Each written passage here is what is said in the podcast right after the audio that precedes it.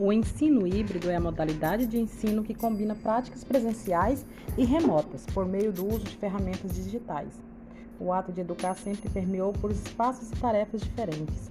Dessa forma, vemos que a educação sempre foi em sua base híbrida. Esse tipo de ensino pode ser considerado uma proposta inovadora para a educação, visto que permite a aplicabilidade de diversas formas de aprendizagem e ensino no dia a dia. Assim, Nesse modelo, o estudante pode ter acesso a aulas online ou presenciais, já que a combinação delas pode estimular uma maior capacidade e interação social dos alunos.